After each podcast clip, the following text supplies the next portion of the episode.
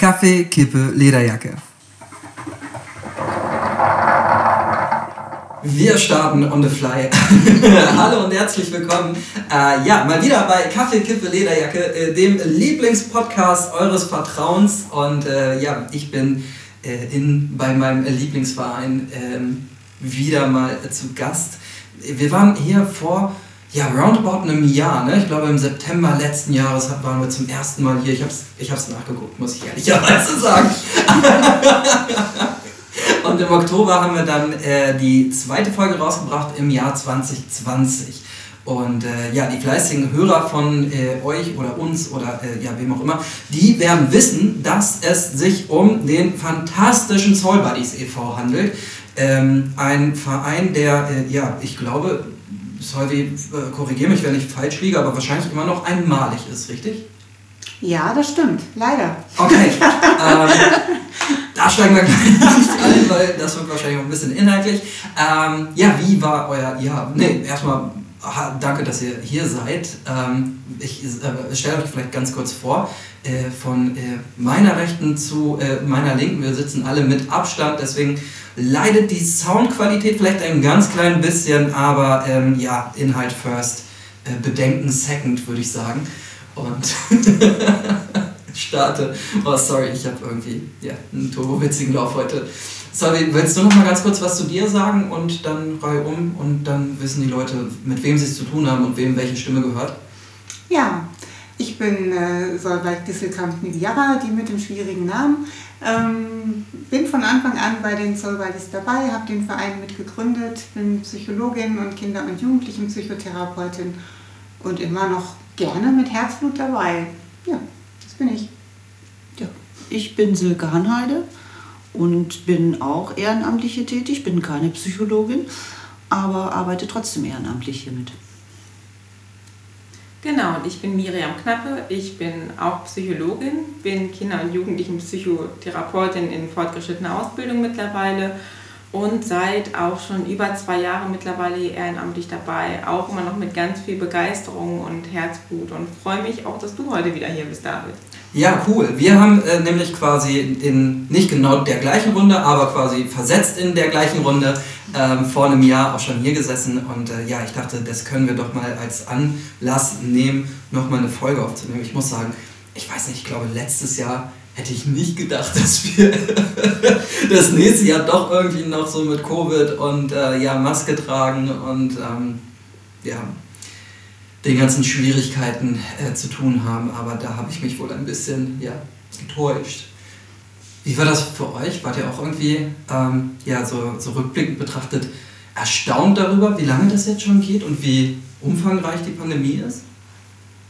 Also ich auf jeden Fall. Ich weiß noch, ähm, als letztes Jahr der erste Lockdown war, die sogenannten Corona-Ferien hießen sie ja damals noch, da habe ich äh, noch meiner Tochter, die damals auch noch in der Schule war, gesagt, warte mal ab, das geht jetzt drei, vier Wochen und dann ist das auch durch. Ja, die Hoffnung war da, stirbt zuletzt, würde ich mal sagen. Mhm, die Prognose war auf jeden Fall falsch. Ja, die Prognose war komplett falsch. und ähm, ja, es ist erschreckend, finde ich. Und auch ja, wird langsam anstrengend. Ne? Mhm. Also so letztes Jahr, finde ich, war es auch nicht schön, aber das ging alles noch, aber langsam wird es anstrengend. Mhm. Geht mir ähnlich. Also ich habe jetzt keine konkreten Erwartungen, glaube ich, gehabt. Also ich weiß, ich war damals, als der erste Lockdown war, noch mit der Masterarbeit in der Schule beschäftigt. Da konnten wir ziemliche Probleme mit der Erhebung auch aber das war auch absehbar, dass das jetzt sich nicht so schnell regulieren würde. Und ähm, in der Klinik, als ich da gearbeitet habe, da war es irgendwie immer klar, das wird noch lange dauern, bis das überhaupt mal so in die Gänge kommt. Von daher irgendwie gehörte das da auch mit dazu. Aber ich merke auch, dass ich jetzt beim erneuten Lockdown und schon wieder irgendwie Begrenzung zu Weihnachten und so wirklich auch müde geworden bin und irgendwie denke, es reicht. Hm. Ich habe ähm, heute den fantastischen Begriff müdend gehört. Mhm. So, also eine Mischung aus müde und wütend und ich glaube, äh, auf mich trifft er vollkommen zu. Also ich glaube, wenn ich noch Kraft hätte, wäre ich wütend, aber eigentlich bin ich auch echt nur noch abgefressen. So, ich habe Ähm, ich habe auch tatsächlich so, als ich nochmal drüber nachgedacht habe, ist mir aufgefallen, so der erste Teil Covid, der erste Lockdown, das erste Mal irgendwie, äh, wo, wo, wo ja quasi auch so der, der Lockdown auch nochmal heftiger war, ne? wo man wirklich das Gefühl hatte, okay, tagsüber passiert in der Stadt einfach nichts, Tag, tagsüber ist da nichts, da ist niemand auf der Straße. Das, ähm, da muss ich ehrlich sagen, ich glaube, das hat mir persönlich ganz gut getan, weil mich das einfach aus so einer super heftig stressigen Zeit rausgeholt hat, mich geerdet hat, okay, ja, zu Hause sein ist auch ganz nett, ja, aber das waren dann irgendwie die vier Wochen, die der Lockdown ging, so, ne? Dann war der Sommer und dann ging es ja irgendwie halbwegs, da hat man das Gefühl, ja, Schlimmste haben wir jetzt überstanden, Maske tragen war kein Thema. Ja, und dann kam der erste Corona-Herbst, der erste Corona-Winter, noch mit den Fragen, können wir überhaupt feiern, können wir nicht feiern. Dann die, ich weiß gar nicht, war das, das wird die zweite oder dritte Welle gewesen sein, ne? die dann irgendwie bis in den April mhm. gehalten hat. Und dann war irgendwie wieder Sommer, dann hatte ich wieder das Gefühl, ja okay, jetzt, jetzt haben wir sind da uns, jetzt funktioniert jetzt geht's. Ja, und vor, ja, ich weiß nicht, ähm, acht Wochen, zehn Wochen, zwölf Wochen vielleicht, ähm, ist mir dann aufgefallen, ja, nee, nee, nee, eigentlich überhaupt nicht, nee, eigentlich so gar nicht, nicht, ne? Und finde das jetzt auch irgendwie so krass, wenn ich jetzt so drüber nachdenke, dass wir ähm, den Lockdown hatten, noch zu Zeiten, wo wir bei vielleicht 10.000 Infektionen waren oder so, das, ich glaube, mhm. zu maximal. Und äh, jetzt sind wir bei 70.000 Infektionen und da denke ich mir auch immer, oh nein, wie, wie krass, krass, mhm. krass. Und ich merke auch irgendwie bei mir selber, dass ich ganz, ähm, ja, ganz, ganz, ganz äh, genau darauf achten muss, selber irgendwie jeden Tag genug Kraft zu haben. So, und manchmal gelingt mir das auch einfach nicht und ich laufe echt mit einer Flappe durch die Gegend, dass ich das Gefühl habe, so, oh fuck, oh, Covid kann jetzt echt langsam mal zu Ende sein. Zumal Winter und Covid ist ja auch immer noch mal eine schlimme Kombination. Ja, wie ähm, das vielleicht so als äh, kleiner Seelenöffner von mir. Ähm, aber wir sind ja quasi nicht, wobei eigentlich ganz geil. So, ne? Zwei Psychologinnen hier und ich habe jetzt eine Stunde Zeit, über mich zu reden. Dann gehen wir jetzt in das Zimmer, wo die Couch ist. Ja, aber um mich, auch wenn ich es witzig finde und ich das Bild gerade fantastisch finde, um mich soll es heute nicht gehen, sondern um äh, ja, euch und eure Arbeit so. Und ja, was sind so eure Erfahrungen nach einem Jahr Pandemie? Ähm, was, was, was würdet ihr sagen? Was habt ihr so mitbekommen, gerade in dem Kontakt mit Kindern und Jugendlichen und in eurer Arbeit? Was, was ist so das wo schauen vielleicht zu wenig Leute hin oder was muss äh, in, im Namen von Kindern und Jugendlichen irgendwie laut gesagt werden und äh, so laut wie möglich ins Internet gespult werden. Ja, wo fangen wir denn da an? ähm, die Erfahrung in diesem Jahr ist die, dass ganz viele Kinder und Jugendliche und auch junge Erwachsene äh, in psychischer Not sind der schöne Teil der Erfahrung ist, dass ganz viele davon uns dieses Jahr auch gefunden haben. Also dass wir einfach ähm, in unserem Konzept, in der Niederschwelligkeit auch wirklich ganz viel Bestätigung erfahren. Wir haben heute die 495. Anfrage in diesem Jahr. Genau, und das mit so einem kleinen mhm. Verein. Nur im Kreis Gütersloh?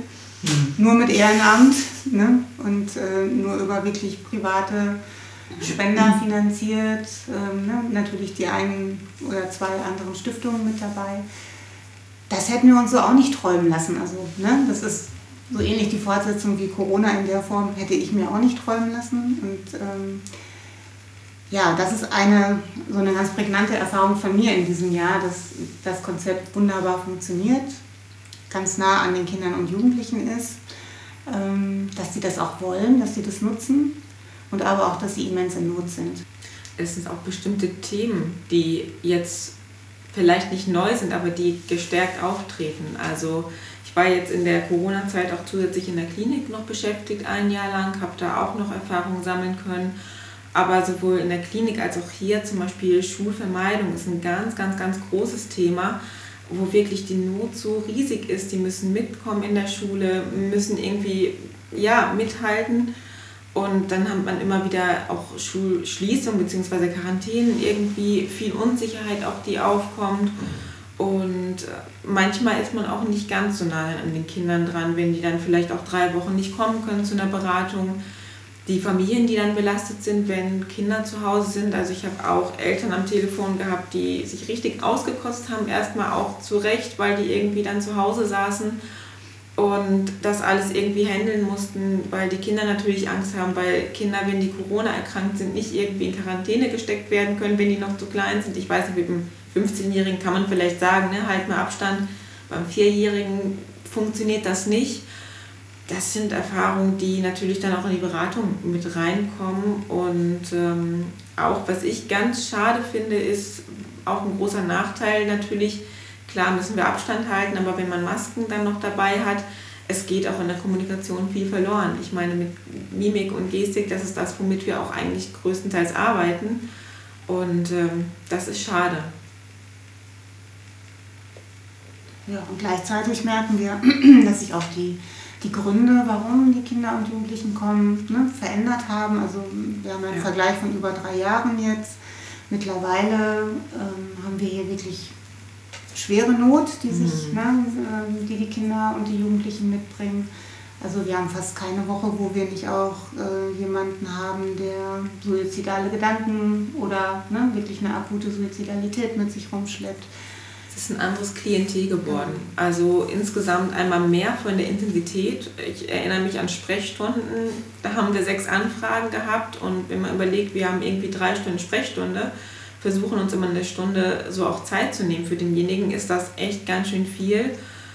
Wir haben zum Teil Anfragen von Kindern und Jugendlichen, die gerade aus der Klinik kommen oder wo die Eltern anrufen und sagen, die sind gerade noch in der Klinik, wir kriegen gerade keinen ambulanten Therapeuten das ist eine andere Nummer, als wenn jemand sagt, ich habe irgendwie gerade eine Angst entwickelt, ich habe gerade irgendwie vielleicht ein paar Verhaltensweisen entwickelt, die ich nicht so cool finde. Können wir da mal drauf gucken? Oder wenn die eben ankommen und sagen, ich bin jetzt in der Klinik und ich komme dann raus und brauche jetzt wirklich dringend Hilfe, wo wir auch gucken müssen, wie gehen wir damit um, wenn wir so eine Menge auch an Anfragen haben, weil natürlich auch unsere Mitarbeiterstruktur sich ja auch ein Stück immer wieder verändert, neue Gesichter dazukommen die super engagiert sind. Das macht ganz viel Spaß, auch mit den neuen Praktikanten zu arbeiten.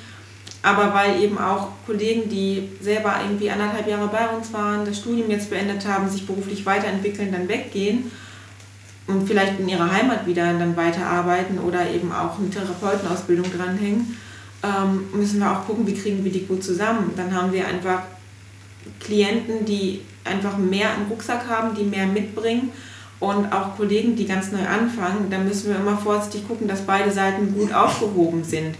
Gelingt uns in der Regel schon auch, aber es ist, glaube ich, was, wo wir alle auch mal ein bisschen Sorgen hatten, wie geht das zumindest weiter. Mhm. Wahrscheinlich auch etwas, wo man immer wieder drauf achten muss, so, ne? wo man was irgendwie nicht, was, was so kein, kein abgeschlossener keine, keine abgeschlossene Aufgabe ist. So, ne? Man hat das einmal irgendwie gut im Blick gehabt, okay, cool, jetzt können wir uns um andere Dinge kümmern sondern dass da fortlaufend irgendwie immer wieder hingeguckt werden muss, passt das gerade, geht das noch? Mhm. Das ist ja auch alleine nur die, die Masse der Anfragen. Ne? Also mhm. unser Ziel ist es ja eigentlich, dass, dass wir immer ansprechbar sind für alle. Und bei der Masse ist das auch manchmal schwierig, mhm. die alle unterzukriegen. Das ist ja mhm. definitiv so. Mhm. Ich meine, eigentlich gibt es ja ein Versorgungssystem, ne? Ja. Theoretisch. Ich erinnere mich selber auch daran, ich glaube im Oktober hatten wir die Sprechstunden auch für dieses Jahr dann voll äh, mit Terminen. Und das ist, ich meine, Oktober, also da sind noch zwei Monate, bis das Jahr zu Ende ist. Die mhm. anderen Monate sind ja trotzdem dann Anfragen kommen, die wir auch versuchen dann irgendwie noch weiter zu verweisen. Oder es wird dann ganz viel angerufen und eine Kurzberatung irgendwie übers Telefon gemacht. Aber das kriegen wir ja mit und die reißen ja nicht plötzlich ab. Wir können mhm. ja nicht sagen, Mensch, ne, hier ist jetzt wirklich, alle sind gut versorgt und wir können einfach auch zusehen, dass wir hier gut weitermachen. Aber dann steht man da mit den ganzen Anfragen und irgendwo war das Ehrenamt dann auch an seinen Grenzen. Mhm. Leider. Mhm. Krass. Also äh, ich bin immer noch geschockt von der Zahl 495. Die 495. Mhm. Anfrage heute. heute Und das finde ich ist schon echt ganz schön krass, wenn man sich überlegt, wir sind hier in Kreis Gütersloh. Wir sind nicht in irgendwie, keine Ahnung, in, ähm, äh, ich, ich, weiß nicht, in Abu Dhabi oder sowas oder in irgendeiner anderen Millionenstadt, wo man das Gefühl hätte, okay, ja, da kann das passieren irgendwie oder da gibt es verschiedene, in verschiedenen Stadtteilen verschiedene äh, Soul Buddies Vereine. Aber ja, wir sind hier ein kleiner Verein für nur Kreis Gütersloh. Sind noch der eins oder ihr seid der einzige äh, Verein ähm, hier im Kreis Gütersloh und dann gleichzeitig so eine riesen riesen äh, ja, Anfragesituation. Ne? Wie viele ähm, Beratungen macht ihr im Moment so? Beziehungsweise, wenn aus so einer, An ja gut, das kann man wahrscheinlich nicht sagen, ne? aus einer Anfrage, wie viele Kontakte dann daraus entstehen? Ähm, also wir haben im Schnitt äh, bleiben zwei von drei Ratsuchende hier bei uns, um mhm. ne, Überbrückungsangebote ähm, oder regelmäßige Unterstützung halt zu bekommen. Das hat sich auch also vorher war das einer von dreien, so mhm. vor, vor Corona noch, würde ich jetzt mal sagen. Ähm, und wir arbeiten durchgängig immer aktiv mit um die 140 bis 160 Kindern. Mhm.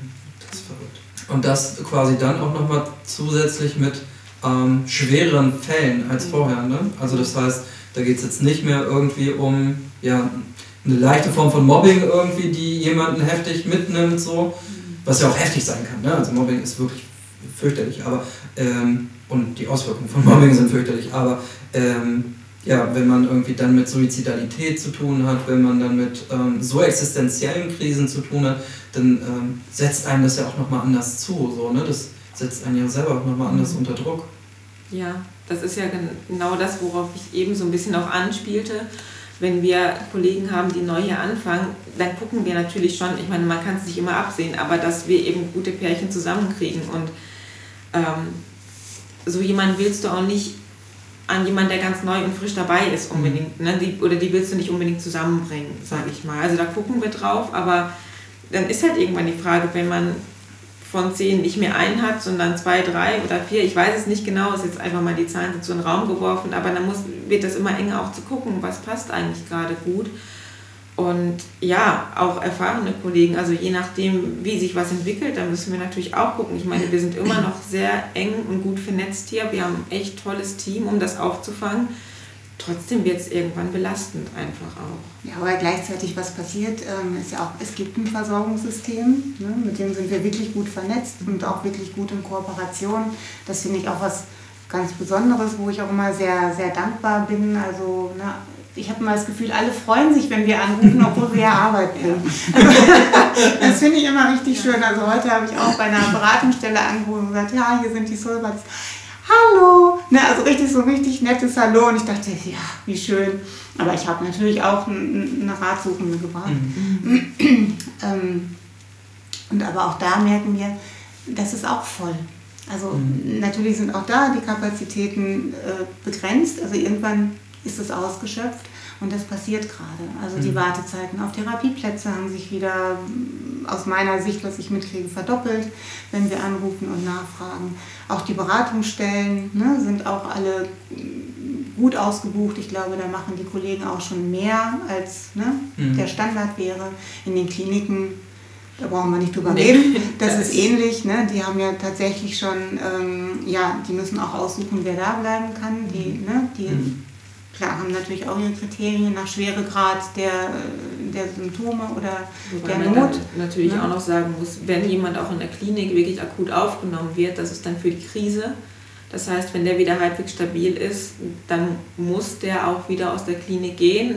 Damit ist ja, also nur mit einer Krisenintervention ist ja noch nicht alles getan. Hm. Da fehlt dann ja noch ganz viel und ich weiß es aus der Klinikzeit, da gab es kein Sommerloch, wie es das sonst immer gibt. Das war einfach durchgängig, dass wir eine lange Warteliste hatten auch und man gucken musste, ne? wie nimmt man, vorziehen ist auch blöd, dann warten andere noch länger und noch länger und noch länger. Und auch gerade die Zeiten, die Kinder und Jugendliche jetzt auf Therapieplätze warten, ist undankbar, weil so eine Unklarheit einfach besteht. Und ich finde in der Beratung, wenn man dann, also gut, wenn ich weiß, es dauert ein halbes Jahr, ich arbeite immer dann auch gut mit denen weiter. Aber gerade in der Phase, wo es so eine Klärung ist, ne, können die woanders hinkommen oder nicht, finde ich das für eine Beratung auch immer schwierig, weil ich dann versuche, das ein bisschen runterzufahren zum Beispiel, dass die gut woanders andocken können auch. Dann dauert das aber manchmal, weil die Kollegen, ich kann es nachvollziehen, die haben viel zu tun. Ne? Wir geben dann aber auch nicht wöchentlich vielleicht Sitzungen, sondern alle drei, vier Wochen am Anfang. Und bis dieser Prozess dann durch ist, geht jemand dahin oder nicht, hat man zwei Monate mal einfach rum und dann kommt vielleicht raus, nee, es passt nicht. Mhm. ja, dann sind wir wieder hier, dann können wir wieder viel inhaltlich arbeiten, weil ich mich in der Phase immer ein bisschen zurückziehe, weil ich sage, die können hier weiter hinkommen, aber wir gucken einfach, dass die auch gut woanders theoretisch hinkommen können. Und dann sind das zwei Monate und wir sitzen wieder da und haben auch keine Perspektive mehr, weil mhm. dann vielleicht ist, also ich habe einen Klienten von mir, da hieß es dann im August, ja, am Januar nächstes Jahr ähm, gibt es dann ein Erstgespräch. Ja, ist noch ein halbes Jahr fast hin, bis das dann klar ist. Ja, und damit müssen wir auch irgendwie dann gut arbeiten. Mhm. Das, also, das ist irgendwie, keine Ahnung, der, der, der, das, das Wort haben wir ja in der. Ähm, in einem anderen Zusammenhang kennen wir das ja auch so, ne? sprechen immer alle über Triage und wie schlimm das ist und natürlich weiß Gott so, ne? Aber irgendwie äh, hört sich das ja schon fast so ein bisschen so an, als wären wir schon beinahe in so einer Form von Triage für psychische Erkrankungen, gerade bei Kindern und Jugendlichen. Also definitiv reicht das Angebot nicht, mhm. ne, was da ist. Das war ja vorher schon so, sonst hätten wir den Verein gar nicht gegründet. Mhm. Und äh, durch, durch Corona ist das einfach nochmal... Ähm, eskaliert. Eskaliert tatsächlich. Oder ich wollte explodiert sagen. Ähm, also es ist so augenscheinlich, dass das so nicht funktioniert. Das ist ja der Politik eigentlich auch bekannt. Richtig. Mhm. Also wir reden ja jetzt nicht hier über irgendwas, was ein Geheimnis ist. Ne? das war schon vorher so, nicht so extrem wie jetzt. Und durch Corona sind alle noch mehr belastet. Das ist ja ähm, in, in allen Bereichen auch. Das ist auch in der, bei Erwachsenen genauso. Ja. Bloß machen wir halt einen Verein für Kinder und Jugendliche. Mhm. Klar, und jetzt sind wir heute zu dem Thema hier so. Ne? Genau. Wahrscheinlich könnten wir mit ein paar Kollegen äh, ein ähnliches einen ähnlichen Podcast äh, an der Stelle machen. Ja. Und das ist ja irgendwie verrückt so, ne? Oh, sorry.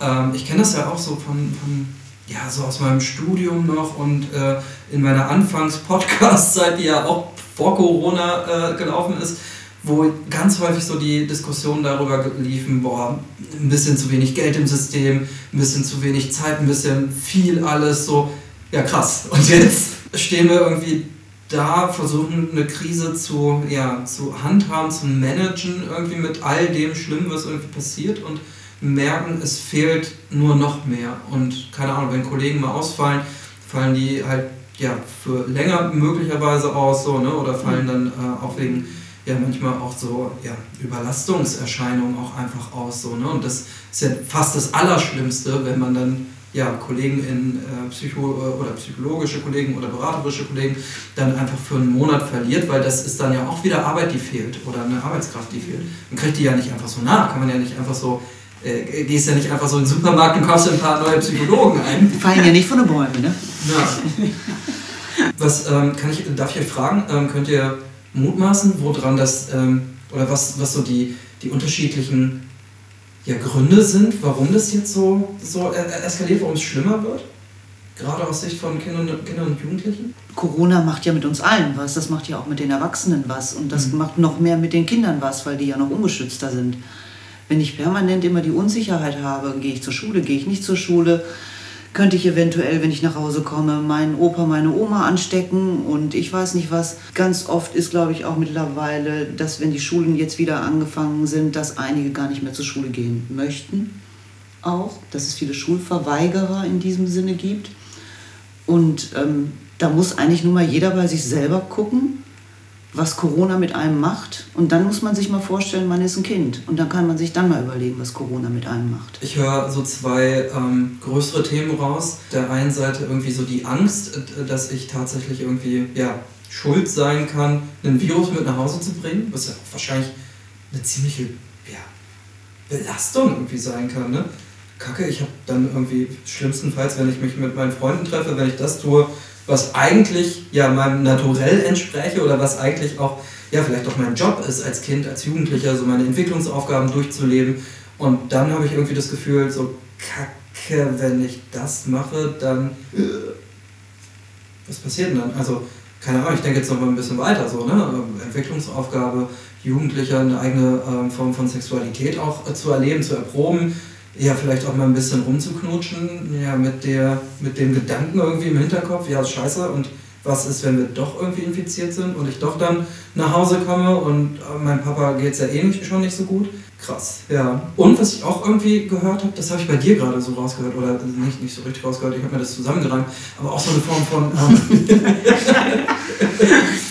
Form von äh, Leistungsdruck auch irgendwie, ne? Also gerade wenn, kann ich mir zumindest vorstellen, gerade wenn ähm, so im On äh, Online-, Offline-Unterricht irgendwie vieles nicht gelaufen ist, dann eine Schule eine ganze Zeit lang nicht mehr läuft und dann soll ich auf einmal wieder da, also in eine Schule anfangen und habe vielleicht eh den Draht nicht mehr so richtig mhm. zugefunden, dann auch irgendwann so einen, so einen Leistungsdruck dann auch zu, zu haben, zu spüren? Ich weiß nicht, ob das unbedingt der Leistungsdruck ist, den die direkt spüren, aber du hast was Gutes angesprochen, auch den Draht nicht mehr so zu haben. Manchmal ist das nicht nur zu Fächern, sondern auch zu den ganzen anderen, den Schülern. Ne? Ich meine, mhm. eine Entwicklungsaufgabe ist es auch, soziale Kompetenzen zu entwickeln im jüngeren Alter und die erstmal zu festigen. Und es gibt viele, die plötzlich gar nicht mehr wissen, wie gehe ich überhaupt damit um, mit den anderen, je nachdem, wie es auch zu Hause war. Also ich hatte ähm, auch noch ein Gespräch letztens mit einer Lehrerin, die mir auch berichtet hat, dass es in der einen Klasse bei denen sehr unruhig ist. Vermutlich, man weiß es nicht, ne? aber weil die ganzen Schüler irgendwie auch nicht mehr so richtig wissen, wie kommen wir irgendwie zusammen. Und ähm, in der Klinikzeit habe ich das erlebt, dass viele dankbar waren, Kontakt zu haben, weil auf Station einfach ein normaler Umgang möglich war, die alleine sonst zu Hause waren und eher isolierter waren. Also auch das ist, glaube ich, ein ganz, ganz, ganz großes Problem. Und ähm, aus den Beratungen selber habe ich öfter auch die Sorge gehört um die manchmal Eltern, manchmal Verwandten, je nachdem, ob die eben an Corona auch erkrankt waren. Also dass wirklich nicht nur die Sorge hatten anzustecken, sondern auch was passiert jetzt mit denen, wenn mhm. die das haben. Ne? Ähm, auch wenn sie natürlich dann selber manchmal sehr nah dran waren und die Gefahr bestand, dass sie vielleicht angesteckt hätten oder manchmal auch haben, aber da war mehr die Sorge um, um die eigenen Eltern. Klar, was passiert mit denen? Ich meine, mhm je nachdem, wie alt die Kinder sind, ist das natürlich auch eine ganz existenzielle Sache, ob die Mutter oder der Vater dann vielleicht weg ist. Was wir auch viel erleben, sind Kinder die, oder Jugendliche, junge Erwachsene, die an diesen Schwellensituationen sind, also Einschulung, ne, weiterführende Schule, Abschluss, vielleicht Wechsel in eine Oberstufe, vielleicht dann nochmal Schulwechsel, Ausbildungsbeginn, ähm, dass die weil Corona ist, verlangt uns ja sowieso ständig eine neue Anpassungsleistung ab. Also einfach aufgrund, ne, mhm. die Rahmenbedingungen ändern sich ständig. Heute darfst du noch einkaufen gehen, morgen ne, nur noch, wenn du äh, 2G bist. Ne, das als kleines Beispiel. Also für Kinder und Jugendliche, glaube ich, war das noch viel mehr. Ne? Online, Hybrid, mit, ohne Maske. Und dann kommt noch diese Herausforderung dazu, du musst dich in ein neues ähm, Alltagssystem einfinden, ne, wo Leistung gefordert ist. Mhm. Und da war für mich so ein, ähm, ein ganz aussagekräftiges Erlebnis war mit einer Erstklässlerin, die es nicht geschafft hat, in die Schule zu gehen. Die hat Trennungsängste entwickelt, Panikattacken auf dem Schulweg gehabt. Und die hat mir dann erklärt, ich bin die Einzige, die das Haus verlässt. Mama und Papa waren im Homeoffice. Mhm. Der Kindergarten war zu von der jüngeren Schwester. Die war die mhm. Einzige mit sechs Jahren, die in mhm. diese Welt, in diese Welt, diese Corona-Welt gehen sollte. Mhm. Und ich finde, ich fand die Reaktion völlig gesund, da Angst vor zu haben. So, aber, ne, und ich glaube, das, das macht ganz viel mit denen. Und das erleben wir auch. Die schaffen ihre Abschlüsse nicht. Ne? Die kommen in die fünfte Klasse nicht an, die schaffen es dann nicht, ne? mit dem Bus zu fahren in eine neue Schule. Also da gibt es so viele Schritte, die für so ein Kind oder einen Jugendlichen ähm, so riesen Herausforderungen sowieso sind und die die jetzt unter diesem ständigen Anpassungsdruck dann, glaube ich, too much sind. Mhm. Und wir haben keine Modelle dafür. Ne? Für mhm. vieles, was vorher, also vor Corona, äh, normal war, ne? Ja, diese Krise ist normal, ne? da hatte jeder ein paar Modelle, habe ich auch schon hinter mir, habe ich so und so gemacht. Die haben wir jetzt alle nicht, mhm. weil für uns alle das Neue ist, für die Alten und die Jungen. Und ich glaube, das ist auch ein großer Teil der Herausforderung, warum das für alle auch gerade so erschöpfend ist. Also das merke ich bei mir. Mhm. Ja. ja, und dann ähm, werden die Diskussionen auch hitziger, polarisierter, weniger ähm, ja, sachlich vielleicht auch, sondern viel mehr anklagend, gemeiner auch. Der Ton wird rauer, habe ich auch irgendwie in vielen Bereichen das Gefühl. Das heißt, äh, vielleicht hätte uns ähm, ja, früher auch so, so eine Art Handbuch hier, äh, bitteschön, so gehst du mit einer Pandemie weltweiter Tragweite um. Und das ist verrückt auch, ne? Also es gab einfach keine, ja, keine, keine äh, Anleitung in der Schublade. Ja, da hat ja auch nie einer mit gerechnet, dass sowas mal passiert. Mhm. Also das konnte man sich auch nicht vorstellen. Hätte man uns vor zwei Jahren gesagt, als man als das anfing, ja, in zwei Jahren sitzt du da immer noch und hast eine Maske und es wird alles schlimmer und es sind 70.000 Infektionen pro Tag. Das wäre undenkbar, also nicht vorstellbar. Mhm. Und ähm, ja, dann dementsprechend auch krass so. Wahrscheinlich wird uns das Thema auch nochmal, beziehungsweise auch die Folgen davon, ne? wahrscheinlich wird uns das auch echt nochmal ein ganzes, ganzes Stück lang ähm, begleiten, wenn ich jetzt so, du hast es vorhin gesagt, so, ne? die Abschlüsse werden nicht geschafft, so, also klar, ich kann mir vorstellen, ganz ehrlich, ich war in der achten Klasse, war ich nicht unbedingt der beste Schüler und es war für mich tatsächlich hilfreich, dass die Schule regelmäßig stattgefunden hat äh, sonst hätte ich auch wirklich einfach äh, nichts mitgekriegt. Ich habe immer irgendwie eine Publikation gelesen, fand ich ganz witzig, äh, in der stand, äh, dass in der 8. Äh, und 9. Klasse einfach so der, das inhaltliche Lernen fast nebensächlich ist, weil es einfach um andere Dinge geht. Ihr habt das, du hast es vorhin gesagt, so, ne? Sozialkontakt, Umgang mit anderen Leuten, sich da ausprobieren. Und ja, ich kann mir vorstellen, ne? wenn da einige Dinge auf der Strecke geblieben sind, dann werden wir da wahrscheinlich auch noch ein paar Jahre dran arbeiten müssen, um die ähm, aufzuarbeiten. So. Plus hoffentlich keinen großen Riesen-Outbreak mehr, aber ey, wer weiß, ich muss sagen, so richtig Hoffnung darauf, dass es nicht nochmal irgendwie eine nächste große Welle gibt, können wir ja nicht haben. So, ne? Und vielleicht zeigt uns das jetzt auch, ähm, ja, was, was einfach bedeutet. Ähm, ein Aspekt hatte ich noch im Kopf, den wollte ich euch gerne auch noch äh, stellen, ob das bei euch in der, ähm, im Alltag ähm, ja auch so relevant ist. Weil ich habe das bei mir selber festgestellt, so mit, ähm, mit der, ja tatsächlich auch so ein bisschen so, so einer Klimaangst. So, ne? Also man hat irgendwie das Gefühl, Covid ist jetzt äh, da und ist jetzt so das, das the, the, the first big thing und irgendwie geht bei mir manchmal so eine Form von Klimaangst auch durch. So, ich glaube, boah, Klimakatastrophe wird so the next big thing. Ist das auch etwas, was äh, ihr bei euren jungen Menschen ähm, beobachtet, dass, dass denen das Sorge bereitet? Oder ist es glücklicherweise noch eher weit weg? Also die, ähm, ich würde mal sagen, die ab Zwölfjährigen aufwärts, die haben das sehr wohl im Blick und auch sorgenvoll im Blick. Ähm, und es mischt sich in diesen ganzen Katastrophenerfahrungen mit ein. Mhm.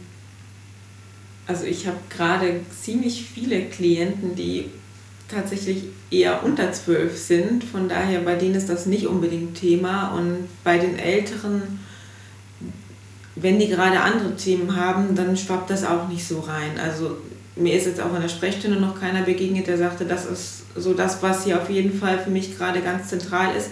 Ist allerdings auch nicht, dass sie ankommen und sagen, Corona ist hier an erster Stelle, sondern die kommen mit ihren Problemen an. Ich glaube aber schon, dass es präsent ist und die einfach in einer anderen Welt aufwachsen. Mhm. Mhm. Du hast vorhin so schön gesagt, mit so einer, ja, die nächste Katastrophe, die irgendwie ja, an die Tür klopft. Irgendwie, ne? Wobei ich da bei vielen erlebe, dass es ihnen gut tut, dass sie auf die ähm, Demonstrationen gehen können, ne? Mhm. Äh, Fridays for Future zum Beispiel, ähm, dass sie da merken, ich bin mit der Sorge und ähm, ne, mit mhm. dem Veränderungswunsch nicht alleine. Ja. Also aber sind wir auch wieder ne? bei den sozialen Kontakten. Mhm. so. Und aber auch, was genauso belastend ist wie die Corona-Sache, ist, dass äh, da auch, auch da wieder, wie so oft, Kinder und Jugendliche sich sehr ohnmächtig fühlen. Also wo sie einfach merken, ich kann hier jeden Freitag auf eine Demo gehen und ähm, ab und zu winkt mal der Bürgermeister oder eben auch nicht und das war's. Also der Effekt von dem, was sie, was sie tun, was sie verändern können, der ist einfach zu gering. Und das ist bei Corona genauso. Die tragen brav ihre Masken und trotzdem werden alle krank in der Schule. Mhm. Also sie tragen die Masken in der Schule und trotzdem werden alle um sie herum auch mal krank. Und mit dem, das ist mit dem Klima sehr ähnlich.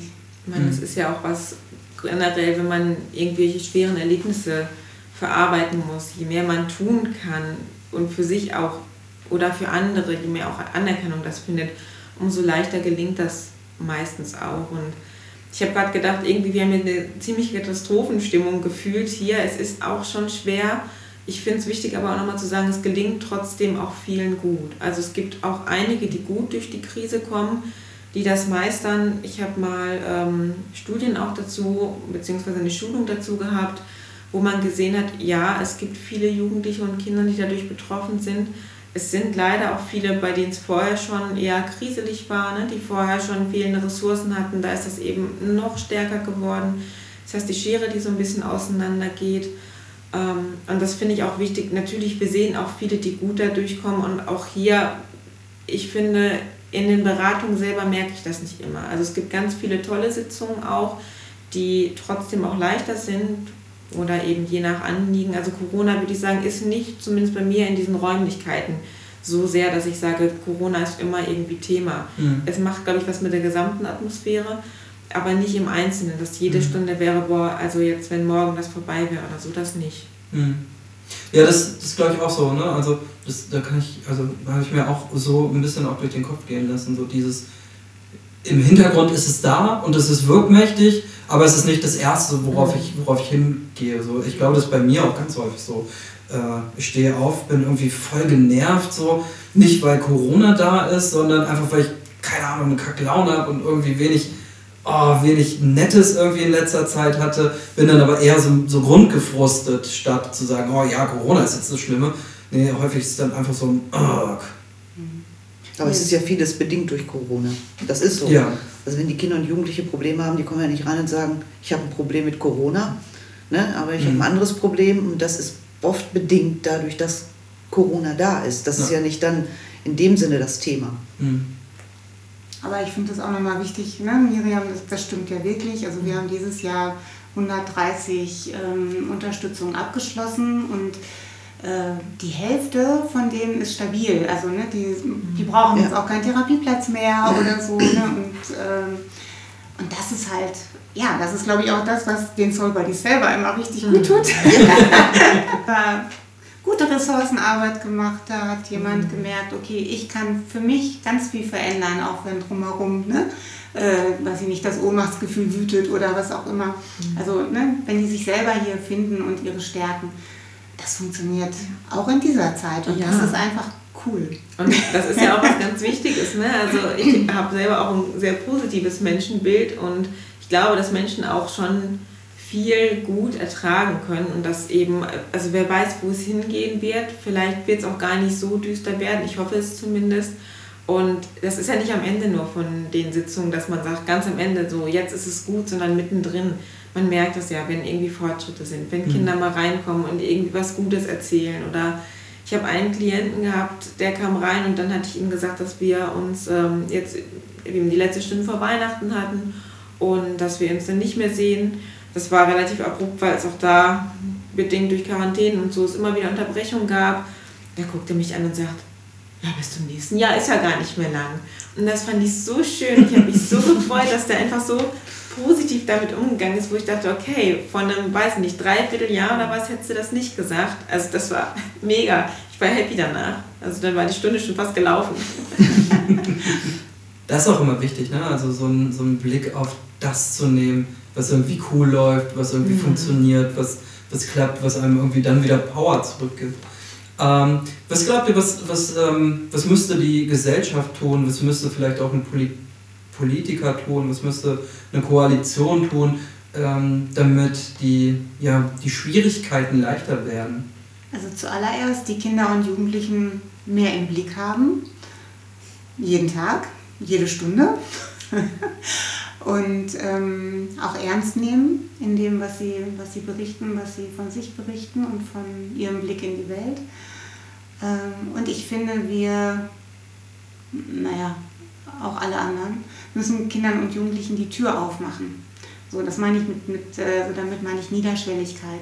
Es gibt ganz viele tolle Ideen und Angebote, also auch ne, im System und äh, aus dem Ehrenamt, aus Vereinen.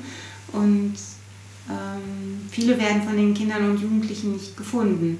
Sie finden die Zugänge nicht, wissen nicht, wo sie sich melden können, können sich vielleicht selber noch gar nicht melden, weil das Kriterium ist, dass sie noch zu jung sind. Erst ab 14 kannst du dich hier eigenständig melden und so weiter und so fort. Und ähm, ich glaube, das ist ganz wichtig, dass einmal wirklich, dass Kinder und Jugendliche gesehen werden und dass sie auch merken, dass sie gesehen werden und dass sie ähm, Unterstützung bekommen, wenn sie sich auf den Weg machen, weil dann können wir unterstützen, dass sie wieder Eigenaktivität und Selbstwirksamkeit merken mhm. und ihre Ressourcen wieder nutzen können. Wenn die immer vor eine geschlossene Tür ballern, dann ja, mhm. kann ich stark sein wie ein Bär und es hilft mir auch nicht. Mhm. Ich habe da auch gerade gedacht, wo du sagtest, ähm, dass die gesehen werden auch. Also ich habe ein Telefonat mal geführt mit einer Mutter, die sehr erbost in dem Moment war, eben wegen der Quarantäne auch. Und da waren die ganzen Fußballstadien nur offen. Und es hat meinen Blick nochmal geschärft dafür, dass ich dachte, ja stimmt, irgendwie die Kinder sind die Ersten, ne? dann heißt es, okay, Schulen schließen für die ganzen anderen, die Kinder, die nicht geimpft sind, die Kinder, die dann zu Hause bleiben müssen. Und denen fehlt dann viel. Die haben vielleicht keine Freizeitmöglichkeiten und dann dürfen Erwachsene immer noch irgendwie ins Fußballstadion gehen und dürfen da noch, weiß ich nicht, groß feiern, auch wenn es vielleicht mit Abstand ist. Ähm, weiß ich nicht, ob das der richtige Weg ist in dem Moment oder zumindest, ne, wo da eine Gleichberechtigung da ist. Das andere, was ich gedacht habe, ist, dass das System auch ein bisschen lockerer vielleicht wird. Ich meine, ja, manche Systeme sind eng. Ich denke besonders an das Schulsystem. Ich weiß, Lehrer haben auch einen Lehrplan und die müssen den dann irgendwie durchkriegen. Und da jetzt auch zu gucken, wo ist vielleicht gerade was, wo muss was aufgefangen werden, ne? wo muss als ich mit der Lehrerin telefoniert habe, ging es darum, zum Beispiel den Klassenverband gestärkt werden. Wo müssen wir nach sozialen Kompetenzen gucken? Wie geht das jetzt gerade mit Corona, mit den ganzen Abstandsregelungen? Geht das in der Phase? Sind vielleicht irgendwelche Klausuren, die dann anstehen? Können wir die gerade mal hinten anstellen, weil da andere Aufgaben wieder sind, um die nachher eben alle ins Boot zu holen und alle mitzunehmen? Und ich denke, da wäre es schön, wenn wir irgendwie das gut hinbekommen würden, dass die Kinder eben eine Möglichkeit haben, auch mal vielleicht zwei, drei Wochen noch was nachzuholen, wobei ich auch wieder gehört habe von Kindern, wo sehr lange ein Auge zugedrückt wurde.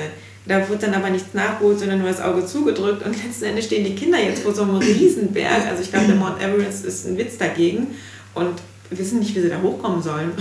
Kann ich nachvollziehen. Und da ging es mir auch, wenn ich das mitbekommen habe, selber so, dass ich dachte, huch, äh, weiß ich auch gerade nicht, wie das gehen soll, macht mir selber auch Angst in dem mhm. Moment.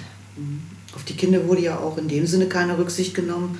Als das Ganze mit Corona gestartet ist, mussten und haben alle Kinder und Jugendlichen darauf Rücksicht nehmen müssen, weil es von der Gesellschaft ja auch so und der Politik so verlangt wurde. Ne? Alle haben zurückgesteckt, die Schulen wurden geschlossen und so weiter und so weiter.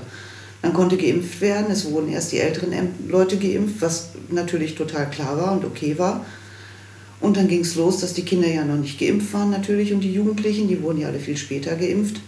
Und wie gesagt, die Fußballstadien wurden aufgemacht und so weiter. Aber auf die Bedürfnisse der Kinder wurde nicht eingegangen. Mhm. Da hat auch keine Rücksicht auf die Kinder und Jugendlichen genommen. Das waren die, die sich nicht treffen durften. Das waren die, die sich nicht treffen durften. Und das ist, das ist der Politik aber auch bewusst. Mhm. Die wissen es. Also, aber es wurde ja trotzdem so gemacht. Mhm. Ja, das ähm, eigentlich hatten, hatten wir gerade so, so einen netten Punkt irgendwie, ne? Gleichzeitig, ey, drauf geschissen, so, ich habe noch eine Sache, die mich wirklich so unendlich wütend gemacht hat. Die hat mich wirklich so irrsinnig wütend gemacht. Also, dass wir es nicht geschafft haben, äh, alle Schulen flächendeckend in den Sommerferien mit Luftfiltern auszustatten. Also, das, das, das ist wirklich, also von allen, von allen guten Ideen, von allen tollen äh, Aufgaben, frage ich mich, woran, wo, woran, woran kann es denn scheitern? Also woran kann es denn scheitern? Wir, wir, wir sind zum Teufel nochmal auf den Mond geflogen und haben das geschafft. So. Warum schaffen wir es nicht, Schulen mit einem Luftfilter auszustatten? Und was wäre der schlimmstmögliche Ausgang? Dass die SchülerInnen auch ohne Corona gute Luft gehabt hätten? Ich weiß das nicht. Also, das, also, sorry, das, da muss ich auch sagen, da, ähm, ja, werde ich auch wirklich äh, rasend, weil ich mir denke, ich glaube, es wäre damit schon viel getan. Ich glaube, es wäre damit viel getan, ähm, wenn Schule halbwegs normal wieder möglich gewesen wäre. Mhm. Und um vielleicht dann zu einem guten Punkt zurückzukommen. äh, ich habe das tatsächlich gedacht, ich war in den Herbstferien ähm, in der Ferienbetreuung mit. Das war draußen, viel auf so einem Landschaftshof. Und da hatten wir damals eine Corona-Zahl oder von der von Infektionslage war das alles in Ordnung, das mit Tests und Masken und Abstand und wir hatten kleine Grüppchen und so, dass alles in Ordnung war, weil wir den ganzen Tag nur draußen waren. Und ich habe da gestanden und einfach ein bisschen beobachtet. Die Kinder haben ehrlich gesagt gespielt. Wir hatten einen Teich, die konnten Fußball spielen, war alles super. Und da gab es ein paar Kinder, die haben Fußball gespielt dann. Und ich habe gedacht, boah, dieses Kinderlachen. Einfach so ein unbeschwertes Kinderlachen. Wie lange habe ich das nicht mehr gehört und wie wichtig ist das? Also es mhm. war ein ganz toller Moment, aber der mir das auch nochmal so bewusst vor Augen geführt hat, wie wichtig das einfach ist. Ich meine, das ist eine Grundschule gewesen, aber das gilt natürlich auch für die Weiterführenden, dass die wieder Kontakte haben, dass die unbeschwert einfach nur zusammen sein können. Egal, ob das jetzt in, weiß nicht, Fünfergruppen ist, ob es in Zehnergruppen ist, aber irgendwie zumindest in kleinen Gruppen das möglich ist, dass die Struktur haben, dass die Kontakte haben. Ja, mhm. also schöner Moment, aber im Nachhinein auch Zu mal kurz. Ja, zumindest jetzt gerade. Ja. Ja, Hand auf den Tisch, wir brauchen doch auf jeden Fall mehr Soul Buddies, oder? Finde ich auch. Ja. Bundesweit. Ja. Ganz viele Soul Buddies Standorte. Das Ja. wäre schön. Das wäre schön. Mhm. Wir helfen mit.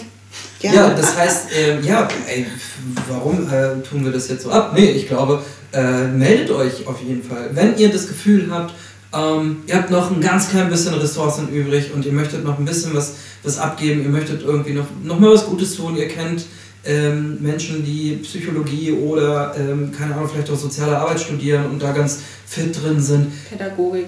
Ja, dann ähm, würde ich sagen, los geht's. Also ich glaube, es braucht mehr Soul Buddies auf der Welt. Die Leute melden sich dann einfach bei dir, Bei mir oder? finde ich gut. Und ich wollte noch ergänzen, wer vielleicht irgendwie Kontakt zu netten, freundlichen, guten Mitmenschen hat, die irgendwie nicht wissen, wohin mit ihrem ganzen Vermögen.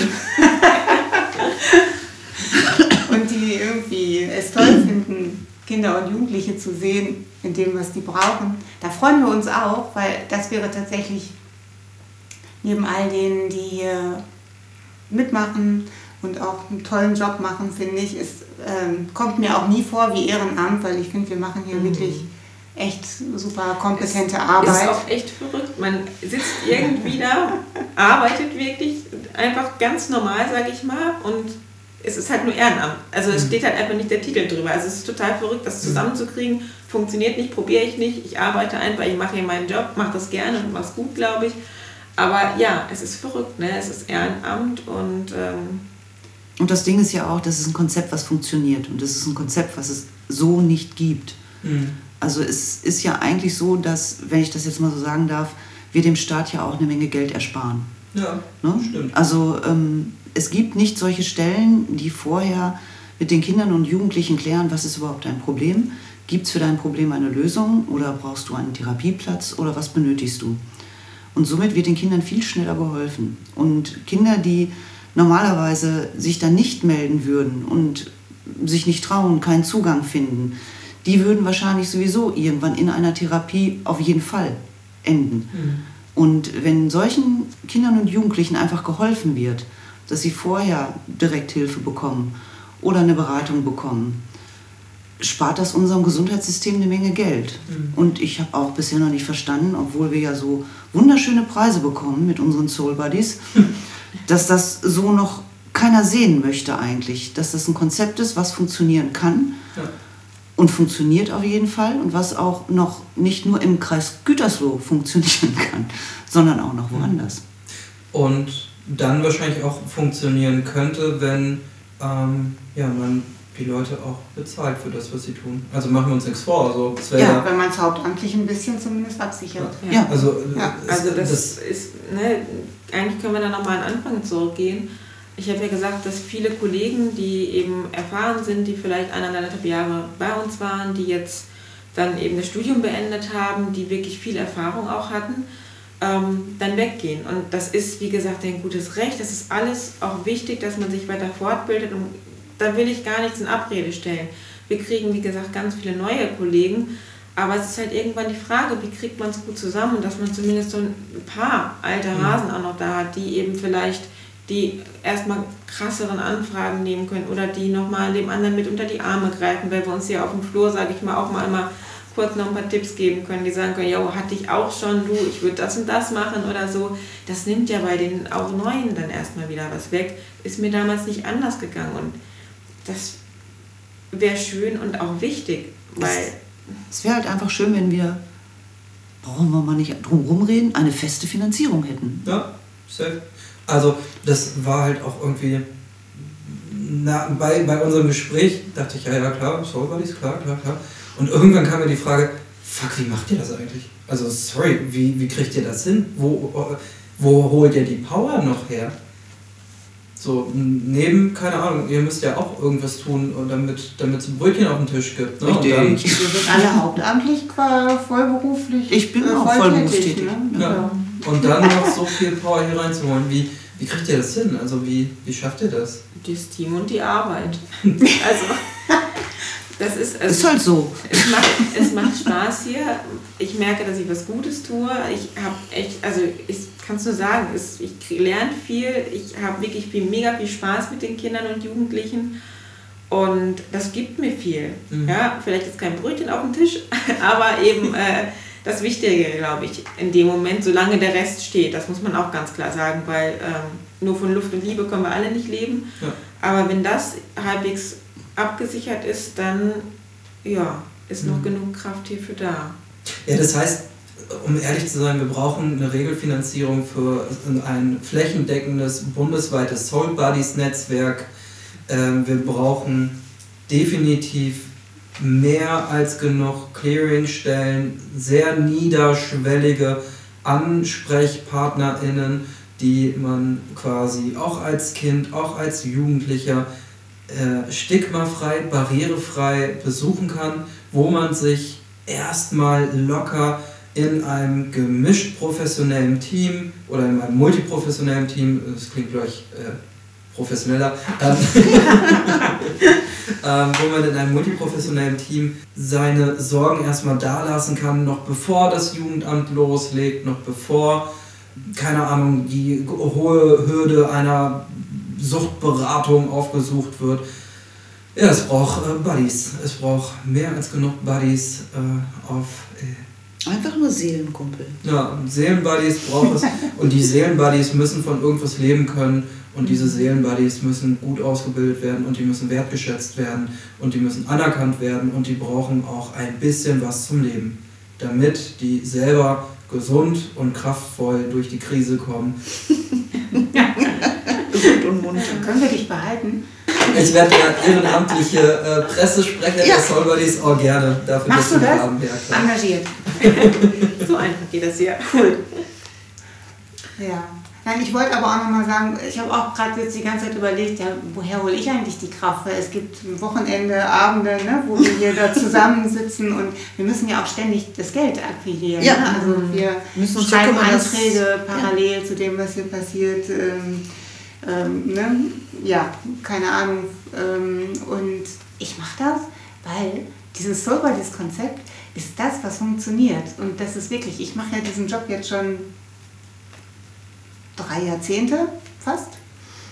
Ähm, und tatsächlich ist, sind die letzten drei, vier Jahre die Jahre in meinem beruflichen Leben, wo ich sage, ja, das macht hier echt Sinn. Also ich habe zwischendurch immer mal ne, sinnhafte Sachen gemacht und auch erlebt. so. Aber bei dem Konzept, was, was sich jetzt hier so bedarfsorientiert entwickelt hat, ne, das ist wirklich, hier sind die Kinder und die Jugendlichen, die um die es geht. Punkt. Ja.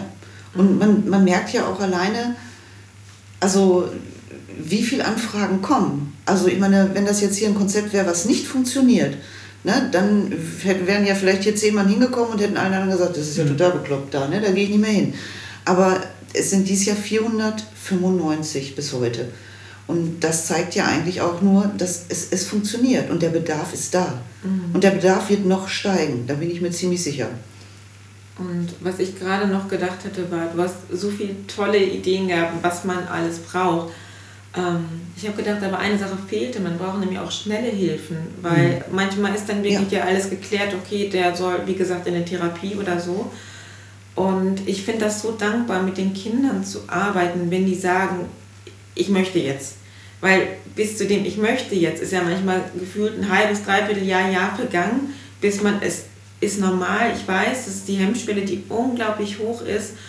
Und wenn es dann noch heißt, ja, aber in einem halben Jahr vielleicht. Ich meine, manchmal stehen wir schon hier und sagen, bis der Kontakt aufgebaut ist, bis die Hemmschwellen so weit gesenkt sind, das dauert einfach eine Zeit lang. Das wird nicht besser, wenn man wartet. Mhm. Und wenn man sich denkt, okay, und oh Gott, jetzt habe ich mich entschieden und dann ist ja eigentlich, also mein Wunsch ist dann auch, okay, jetzt am besten übermorgen oder am besten weiß nicht sofort. Ähm, und da braucht es einfach schnelle Hilfen. Mhm. Da kann man mehr abfangen mit, weil sonst, ich weiß nicht, braucht man erstmal dann dreiviertel Jahr, bis man sagt, okay, jetzt sind wir wieder an dem Punkt, wo du vor einem halben Jahr gewesen wärst, weil natürlich dann auch noch ganz viel Frust drauf kommt und dann kommt noch Wut drauf. Und warum funktioniert das jetzt nicht? Und naja, Kinder, Jugendliche in der Schule, es wird dann auch meistens nicht besser, wenn da Probleme sind. Das heißt, das muss auch wieder aufgearbeitet werden. Das fehlt halt auch. Mhm.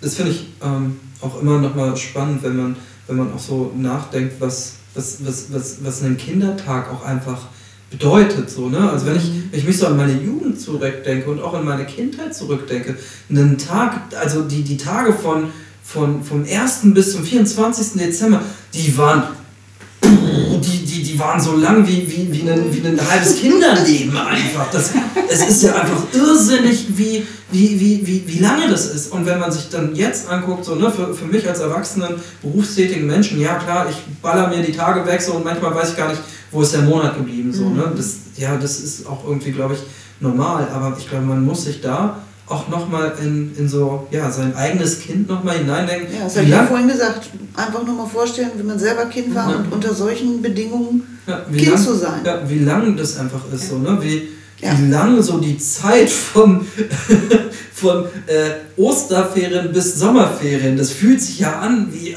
Ewigkeiten, so wenn ja. man sich überlegt, ja okay, mhm. wie lang ist das? Vielleicht maximal drei Monate so, äh, arbeitet man ja irgendwie schnell mal auf einer Backe ab, so, ne? Und das ist so verrückt einfach. Und wenn man sich dann überlegt, ich rufe nach Hilfe in dem Moment, wenn ich das Gefühl habe, es ist jetzt so schlimm, dass ich wirklich nach Hilfe rufen muss, nach, außen, äh, nach außerhalb.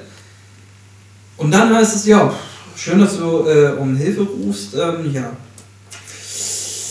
Ich hoffe, äh, es geht dir nächstes Jahr auch noch schlecht. Dann äh, können wir uns äh, zur ersten, zur ersten Kennenlernsitzung äh, zusammensetzen und Mal gucken, wie es dir dann so geht. Und wenn das mit uns beiden passt, dann halt dir bitte den 1. Dezember in fünf Jahren fest, weil dann kann es losgehen. Also ich überspitze jetzt natürlich auch ein bisschen, aber ähm, ja, sorry, so in Kinder, in Kinder, in, in Kinderzeit müssen wir doch so denken einfach. Es ist auch so, wenn ein Sechsjähriger eine Therapie braucht, wenn der Pech hat, klingelt er bei einer Therapeutin, die drei Jahre Wartezeit hat. Das ist ein halbes Leben. Ja, das gibt es auch tatsächlich. Ja. Ja. ja. Also wir haben jetzt gerade, ich hatte eine offene Sprechstunde, eine 22-Jährige, die auch schon mal therapeutisch gut versorgt worden ist, aber wo sie jetzt einfach gemerkt hat, ne, jetzt brauche ich wieder was. Sie hat gute Erfahrungen gemacht, das ist wunderbar. Problem, 22 Kinder- und Jugendlichen-Psychotherapeuten dürfen bis 21 Patienten aufnehmen. Ist ein Jahr zu spät, das ist schlecht gegangen. Also man muss es wirklich sagen, wäre es ein Jahr früher wieder schlechter gegangen, super, dann hätte sie vielleicht bei ihrer alten Therapeutin nochmal anfragen können, sagen können, hier, ich brauche nochmal, mhm. ne, jetzt geht die Suche von neuem los, wenn du rumtelefonierst und es gibt Kollegen, ich kann es nachvollziehen, die sagen, ich habe nicht mal mehr eine Warteliste, weil auch als niedergelassener Kollege irgendwie musst du damit umgehen und wenn ich eine Warteliste da habe und sehe, ich habe 40, 50 Leute da drauf oder ich brauche anderthalb Jahre nichts mehr zu machen, geht es mir auch nicht gut. Ich meine, das macht ja keiner umsonst, dass die mhm. sagen, ähm, ich muss gucken, wie ich für mich da auch gut mit umgehe. Aber für die Patienten ist das auch blöd, ne? oder mhm. für die Hilfesuchenden in dem Moment, wenn die sagen, mhm. ja, ich finde keinen. Und es gibt ja nun mal auch genug, die dann so tief drinstecken, dass sie nicht vielleicht die Kraft dann aufbringen können, zu sagen, und jetzt rufe ich zehnmal an und dann noch 20 Mal und jede Woche wieder. Und ähm, das fehlt dann in dem Moment. Mhm. Ja, scheiße einfach, ne? Ja. Ja, Druck ist einfach für, für alle scheiße. Druck ist für die Leute äh, im, im, im Hilfesystem scheiße, Druck ist für die Leute auf der anderen Seite des Hilfesystems scheiße. Machen wir uns nichts vor. Wir, wir brauchen mehr von allem.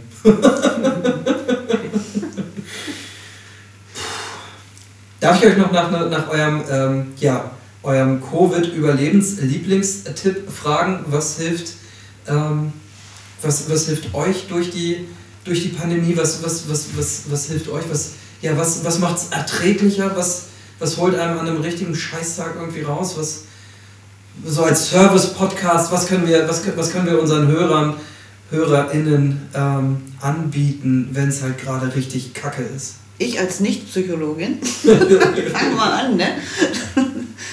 ähm, ich aus meiner Küchenpsychologie sage, gute Freunde und sich an das erinnern, was man immer gerne gemacht hat und das auch so oft wie es geht am besten täglich machen.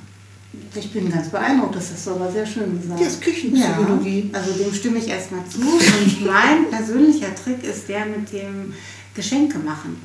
Zuerst mal mir selber, jeden Tag ein kleines Geschenk. Im Moment habe ich eins, ein neues Lieblingsbuch entdeckt, das liegt immer auf meinem Schreibtisch. Das ist mit wunderschönen Zeichnungen und mit ganz wenig, aber mit total treffendem Text. Und immer einfach zwischendurch bei der Arbeit hier, zwischen den einzelnen Terminen, da blätter ich da ein bisschen rum, gucke mir was an und freue mich einfach, dass es so treffend ist und so schön und mir einfach gut tut.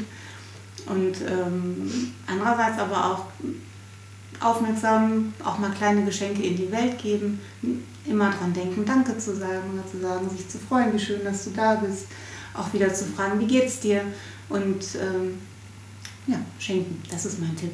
Mhm. Ich kann mich allem nur anschließen. Ich selbst, also einerseits finde ich individuell natürlich zu gucken, was tut mir gerade gut. Ähm, ich glaube, meine Hobbys sind wahrscheinlich nicht die, die jetzt alle toll finden und von daher ne, einfach bei sich gucken, auch was habe ich gerade schon Gutes an dem Tag wirklich gehabt und wo kann ich noch einfach ein bisschen nachlegen. Und ich persönlich finde Ruhe ganz wichtig, je nachdem, ne? wenn ich jetzt merke, ich war irgendwie den ganzen Tag alleine zu Hause, finde ich Ruhe gar nicht cool, dann brauche ich das Gegenteil. Aber wirklich mal vielleicht sich auch mal in Ruhe hinzusetzen und ähm, ich meditiere gerne, um auch mal Abstand davon zu bekommen, weil wenn ich meditiere, da gibt es keine Scheißgedanken, die sind da außen vor. Von mir aus kann ich noch heulend, schimpfend, sonstiges davor gesessen haben, bis ich dann irgendwie in Ruhe da sitze. Das ist dann in dem Moment nicht mehr. Finde ich aber mal ganz cool, um einfach mal zu merken, ey, es gibt noch was anderes außer irgendwie den ganzen Mist. Und ansonsten, ja, sich versuchen an den kleinen Dingen zu freuen.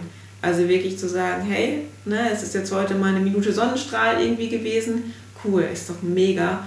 Oder, weiß ich nicht, jetzt Richtung Dezember, ab, ich weiß nicht, 21. Dezember wird es wieder heller, die Tage werden yes, yes, yes, yes, yes, yes, yes. So halt, ne, langsam immer so, so zu sehen, das Wasserglas ist halb voll und nicht halb leer.